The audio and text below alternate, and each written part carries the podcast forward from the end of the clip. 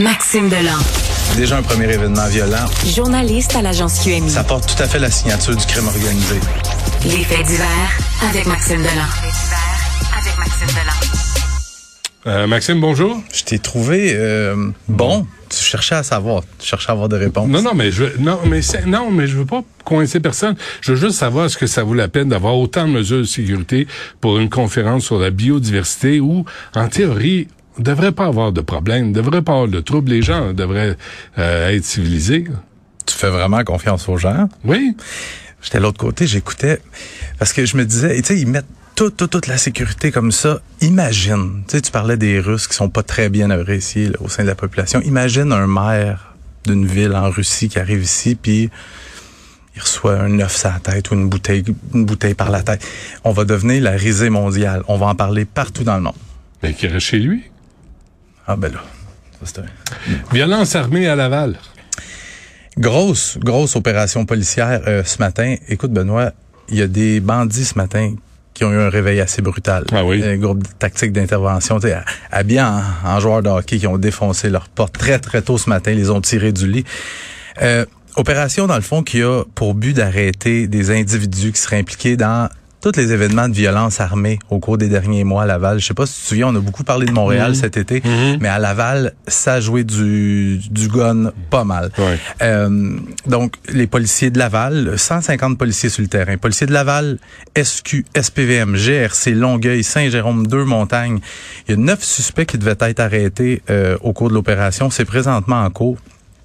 Et je te rappelle, le chef Brochet, le chef Pierre Brochet de la police de Laval, tu te souviens de ce qu'il avait dit en réaction à tous ces événements de violence armée-là sur le territoire de Laval? Il avait dit, en entrevue même, il dit, c'est pas vrai qu'une gang de bombes va venir ici mmh, puis mmh. faire la loi et l'ordre dans notre ville. On va s'arranger pour les mmh. arrêter. Ah, il avait dit ça ici. C'est pas mal ça qui est arrivé. Ils passent la parole aux actes.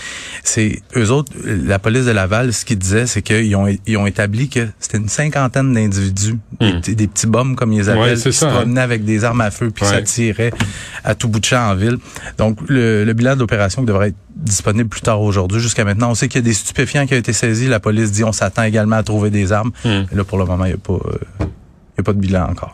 Incendie criminel chez Royal Lepage. Tu te souviens-tu de cette histoire-là? Je te disais, euh, je te racontais un incendie criminel dans une succursale de Royal Lepage. Puis c'était la cinquième fois dans les quatre dernières années que la succursale, en fait, il y a deux succursales de Royal Lepage. Il y en a une à Saint-Sauveur puis une à Sainte-Thérèse. Cinq fois dans les quatre dernières années que ces deux succursales-là étaient ciblées, hmm. appartiennent au même propriétaire. Hmm. j'aime, j'aime tes expressions faciales. Et euh, ce matin, la Sûreté du Québec a procédé à l'arrestation d'un suspect de 28 ans à Montréal qui est soupçonné d'avoir incendié la succursale de Sainte-Thérèse le 15 novembre et celle de, Saint-Sauveur en 2021. Et euh, l'enquête qui se poursuit parce qu'ils vont tenter d'établir des liens parce qu'il pourrait être lié aux autres événements. Est-ce qu'on sait pourquoi il avait le, le briquet facile? il serait question de, une histoire d'argent. J'en sais pas plus parce qu'on a essayé de parler nous autres aux, euh, aux dirigeants de la succursale de Royal Lepage Humania. Hmm. Ils nous ont dit, ah, c'est pas. Regardez, si vous savez pourquoi ils s'en prennent à nous, appelez-nous. Nous autres, on le sait pas. Évidemment, les gens qui, reçoivent des messages disent tout le temps qu'ils savent pas pourquoi. C'est ça. Euh, retour sur la tuerie euh, du Colorado. Ouais, je te rappelle, 20 novembre, le Transgender Day of Remembrance, la journée internationale pour commémorer la mémoire des personnes transgenres assassinées. Il y a un jeune homme de 22 ans qui est entré armé jusqu'aux dents dans un bar LGBTQ+, à Colorado Springs. Il a tué cinq personnes, en a blessé 18 autres avant d'être maîtrisé par euh, deux clients. Quand? J'essaie de garder mon calme. Quand les, les, les, policiers sont allés rencontrer le père, première question que le père leur a demandé, qu'est-ce que mon fils faisait dans un bar gay? là, ils leur ont dit, non, ton, ton fils est pas gay. Oh, il est pas gay. Il est pas... Ouf! Et là, il a, expliqué que lui, c'était un républicain conservateur, puis il a même dit à la télévision, il il avait un micro sous le nez, il a dit, nous autres, moi je suis de confession mormone, nous autres les mormons, we don't do gays. on, on, on fait pas d'enfants gays, nous autres. Pas.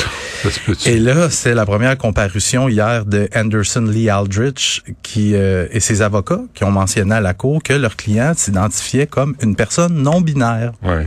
c'est-à-dire qu'il s'identifie pas, il se reconnaît pas dans le genre masculin ni dans le genre féminin. Ah, je pensais dans le genre républicain ou Non, démocrate. non, c'est ça. OK. Non. Et euh, donc, pendant le procès, on va s'adresser à lui en utilisant le prénom Yel. Ah. En anglais, they, them. Sais-tu quoi, quand tu tues du monde, là, il me semble que tu perds tous le- ces droits-là, ces privilèges-là. Mais tu sais, déjà là, Ferme ta gueule, là. On va t'appeler comme on va t'appeler, parce que t'as tué du monde, imbécile. puis le procès même pas, même pas commencé. Euh, souhaitons que ça devienne pas un freak show aux États-Unis parce que, mais tu sais, tu le dis souvent, les, les parents ont souvent quelque chose à voir dans Ben. ce que leur fils fait. Écoute.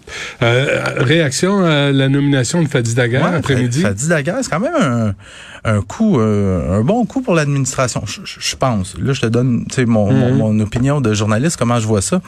Euh, puis Fadi Daguerre, il faut le savoir, il a pas appliqué au poste de, du SPVM. On est allé le chercher parce que lui, Fadi Daguerre, il était au, euh, directeur du service de police de Longueuil. Puis il y a moins d'un an, il avait signé un contrat de huit ans. Moi, ce que je trouve dommage, par exemple, avec Fadi Daguerre, c'est que il semblait avoir, euh, sans dire révolutionné, je vais utiliser le mot révolutionné, un peu le- la façon de faire de la police à Longueuil. Tu sais, on entendait parler d'une approche plus communautaire, oui, de la répression, mais beaucoup de prévention, on allait vers les gens. J'ai l'impression qu'il part avant d'avoir fini ce qu'il avait commencé. Hmm. Un genre de coït interrompu. Mais je pense que Valérie Plante, elle le voyait Ouais. dans sa soupe depuis, euh, depuis un bon En bout tout de temps. cas, la chance au coureur, hein? Ben là, il a donné une conférence de presse ce matin où c'était son, c'était son annonce. Il, il a parlé justement de sa, vis- sa vision axée vers l'ouverture envers la population et il promet un équilibre entre la répression et la prévention. Mais je pense il, il y a de l'expérience à Montréal, il sait un peu c'est quoi la, la game ici, mais euh, donnons la chance aux coureurs. Absolument. Euh, Monsieur Delan, merci. À demain. Plaisir, salut.